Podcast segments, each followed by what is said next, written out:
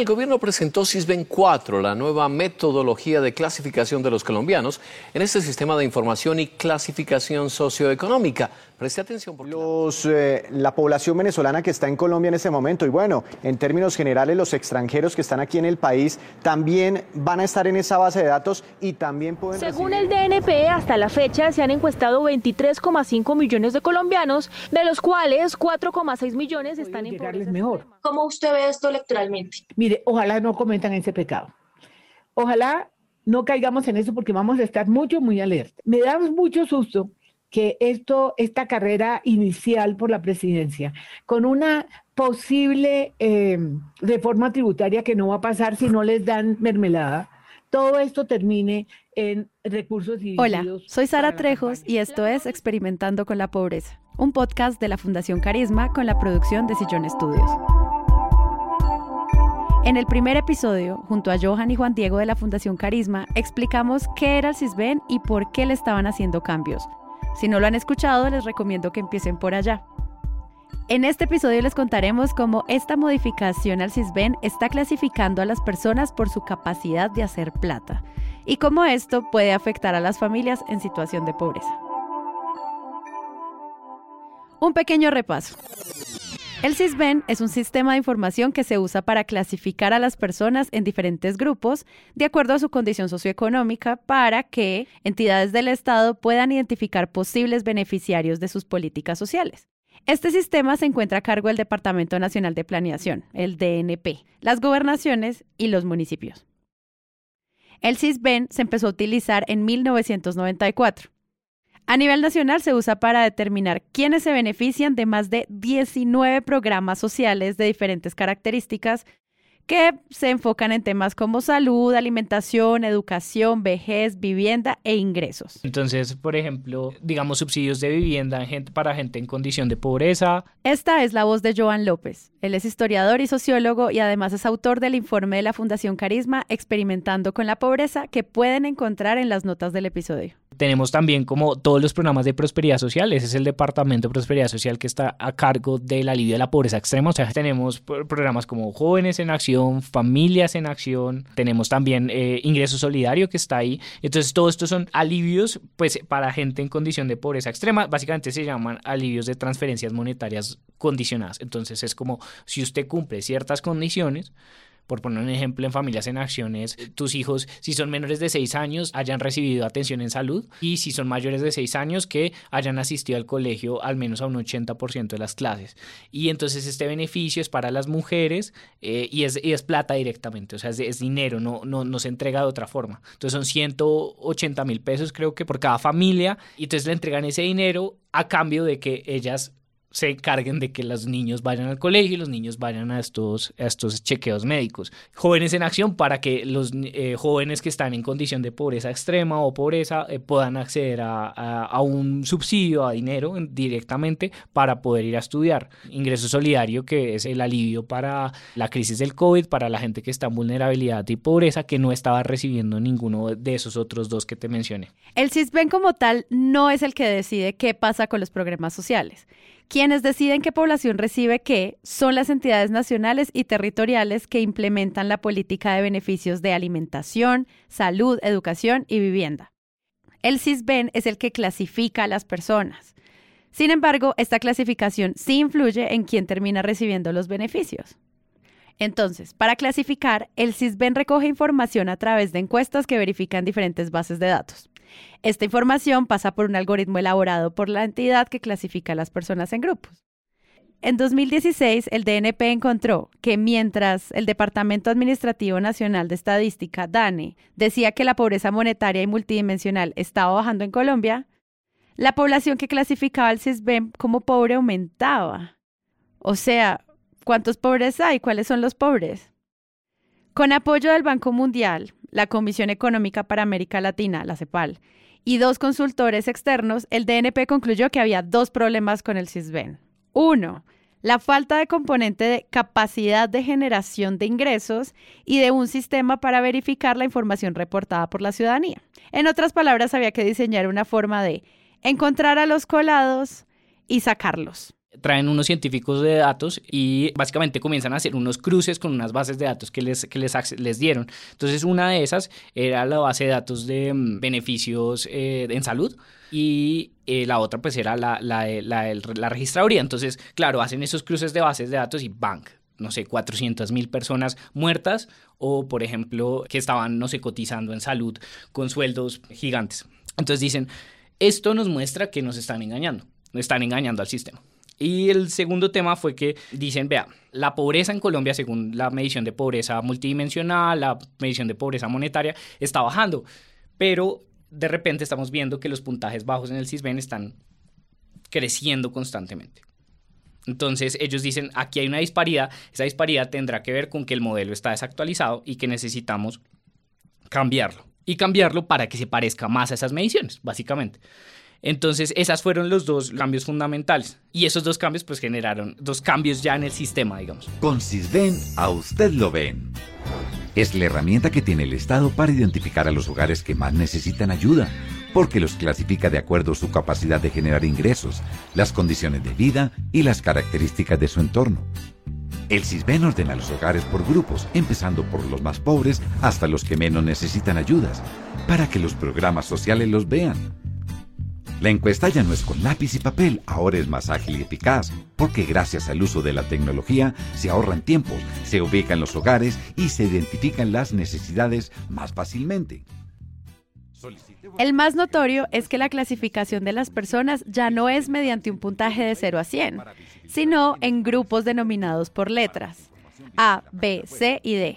En cada grupo los hogares están clasificados en subgrupos. Y les voy a leer una lista. El grupo A comprende los hogares en situación de pobreza extrema. En este grupo de hogares hay cinco subgrupos que van desde A1 hasta A5. El grupo B corresponde a hogares en condición de pobreza moderada. Este grupo tiene siete subgrupos. El grupo C corresponde a hogares en condición de vulnerabilidad. Este grupo tiene 18 subgrupos que van desde el C1 hasta el C18.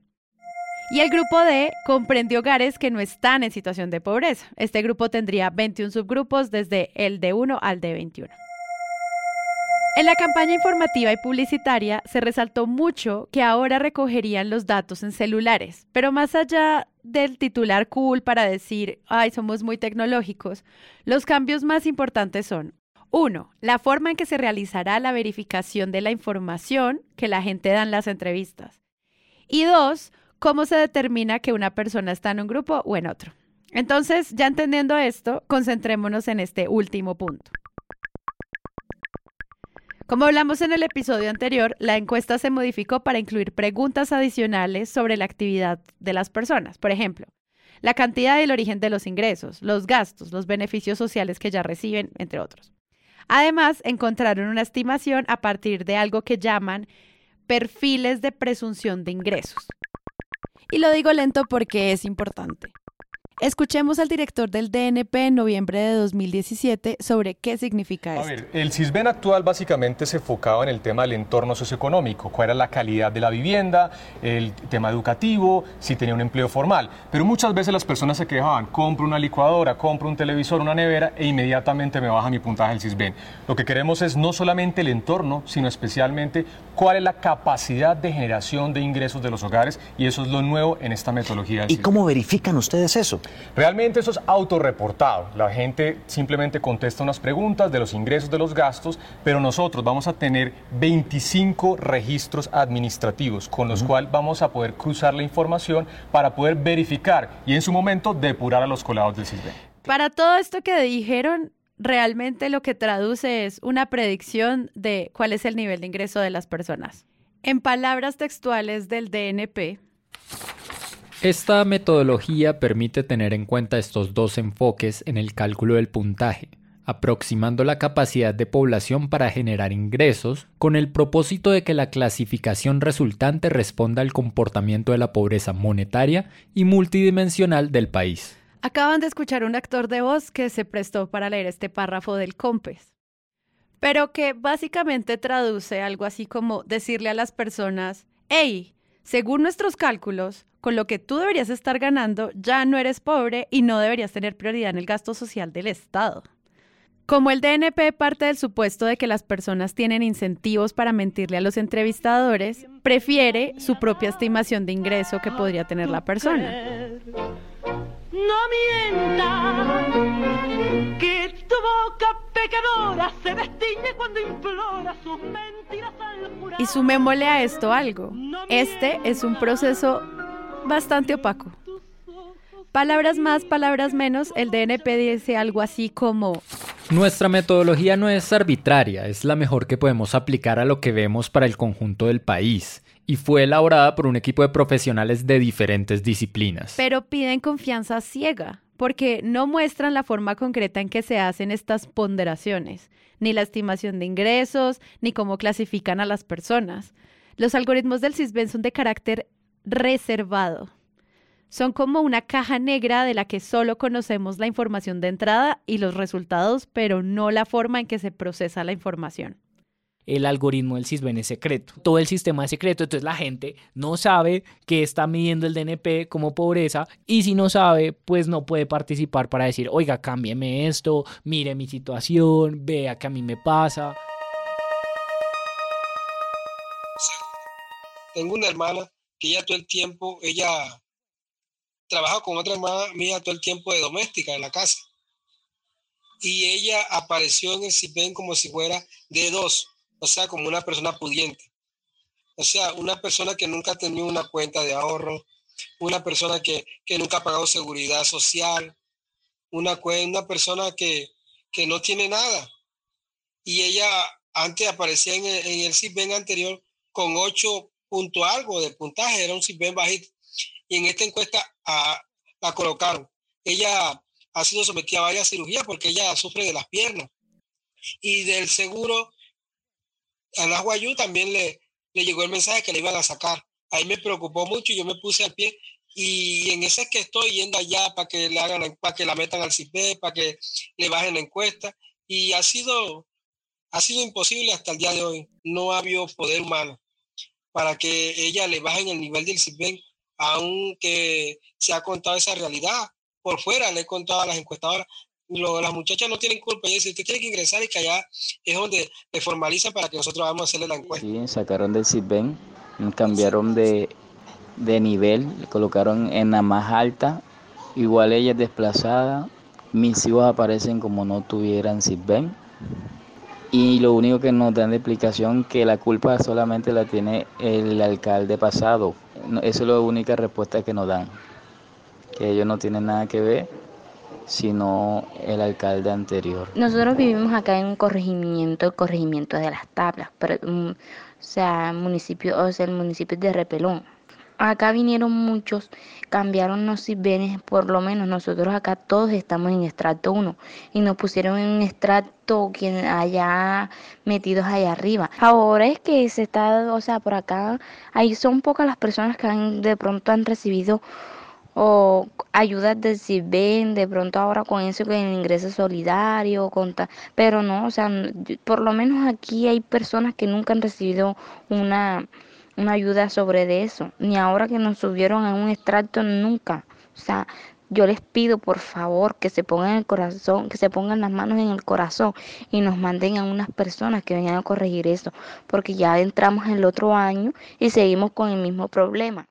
El diálogo con comunidades es esencial para mejorar lo que tenemos actualmente del CISBEN, pero eso es algo que para el DNP es inaceptable y que se esconde detrás de este sistema, del Big Data y de los cuatro científicos de datos para evitar, eh, digamos, tener esas discusiones con las comunidades. Entonces tenemos una serie de medidas que se adoptan y que afectan a las personas más vulnerables pero no se puede cuestionar porque la reserva es lo que garantiza que el sistema funcione. Según el DNP, si se conoce qué miden y cómo se mide, sí, las personas entonces van a encontrar una forma de engañar al sistema. Y a eso es a lo que se ha reducido la discusión del DNP, a que la gente hace trampa.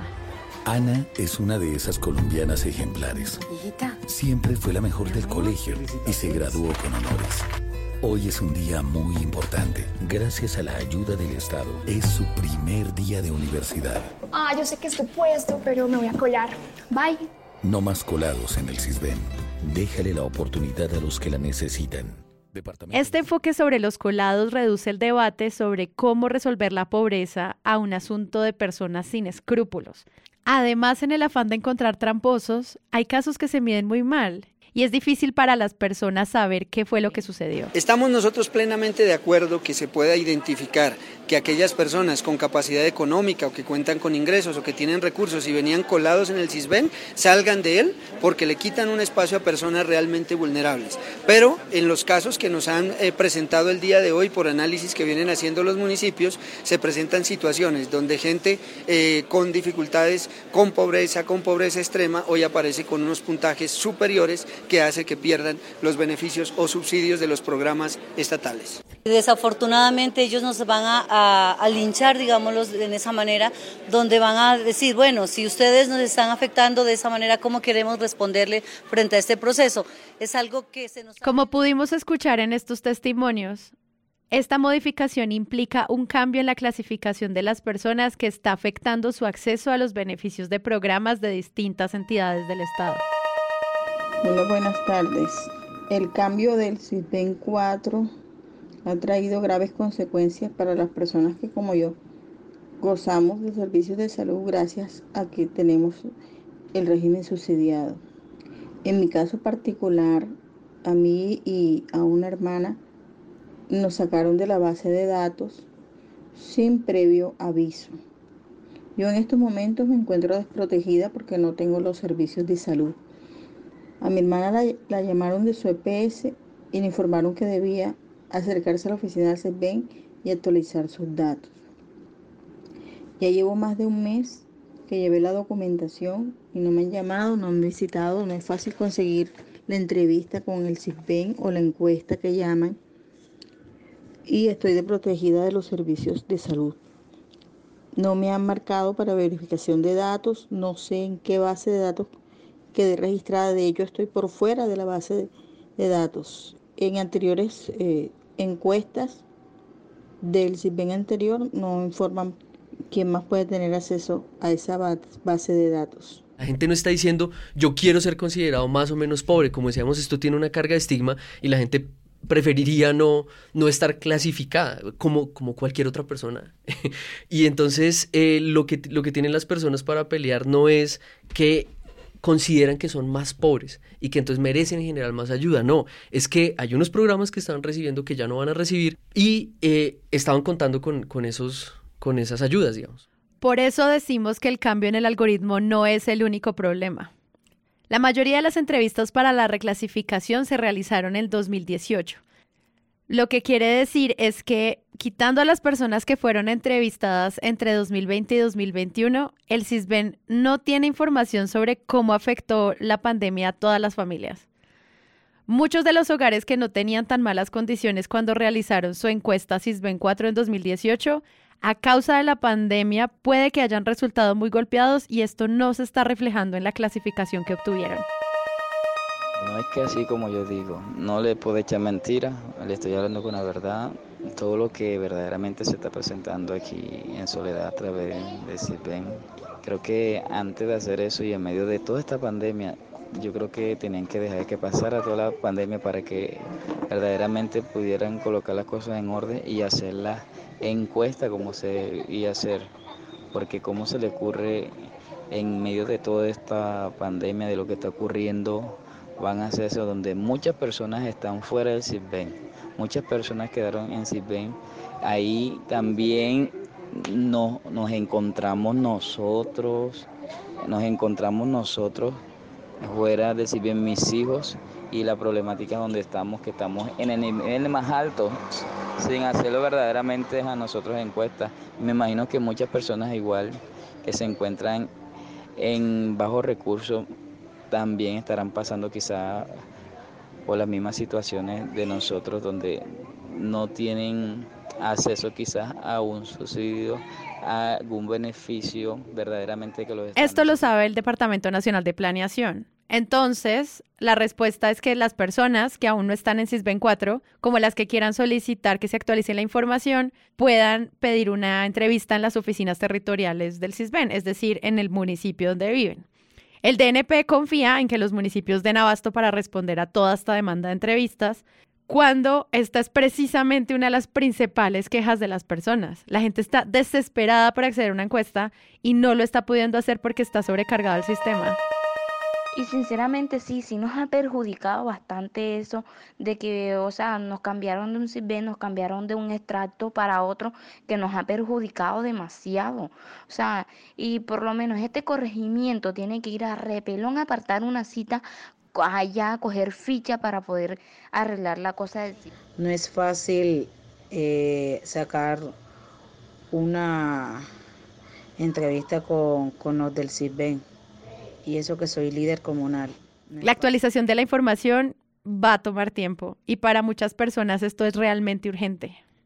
Algunos municipios y entidades nacionales han tomado la decisión de tener periodos de transición de al menos un año, es decir, no quitarle subsidios o beneficios en base a la reclasificación o incluso no solicitar estar en el CISBEN 4 como requisito para aplicar.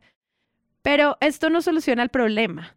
Algunos programas sociales han decidido ampliar la base de beneficiarios, incluyendo a las personas vulnerables. ¿Se acuerdan? Las del grupo C, para anticipar los impactos de la pandemia. Pero, en teoría, esto puede ayudar a mitigar los efectos de la reclasificación, pero no ayuda a quienes reclasificaron mal y, en todo caso, ¿hasta cuándo se pueden mantener estas medidas?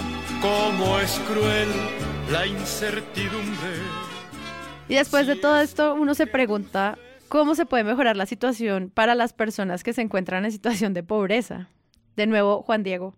La gente no necesariamente quiere que desaparezca el CISBEN, pero lo que quiere por lo menos de entrada es que sea más, o sea, que puedan acceder a una encuesta que sea mínimo, un poco más justo y que entiendan mejor las clasificaciones y que puedan pelear esas clasificaciones de alguna manera cuando no estén de acuerdo, que esas, esas reclasificaciones o cambios en la clasificación no sean forzados a través de una tutela, sino que haya un procedimiento administrativo que no le pese tanto a la gente, porque también esa es otra cosa, el vivir en este sistema, vivir en estos sistemas demanda energía, demanda tiempo, demanda muchísima energía estar pendiente de todos los papeles y todo eso tiene un costo para las personas. Las personas que no tienen una fuente de ingreso que les permita llegar al siguiente mes en condiciones dignas no quieren que se acaben beneficios como las transferencias monetarias y obviamente invierten gran parte de su tiempo y energía navegando la burocracia para lograr mantenerlo.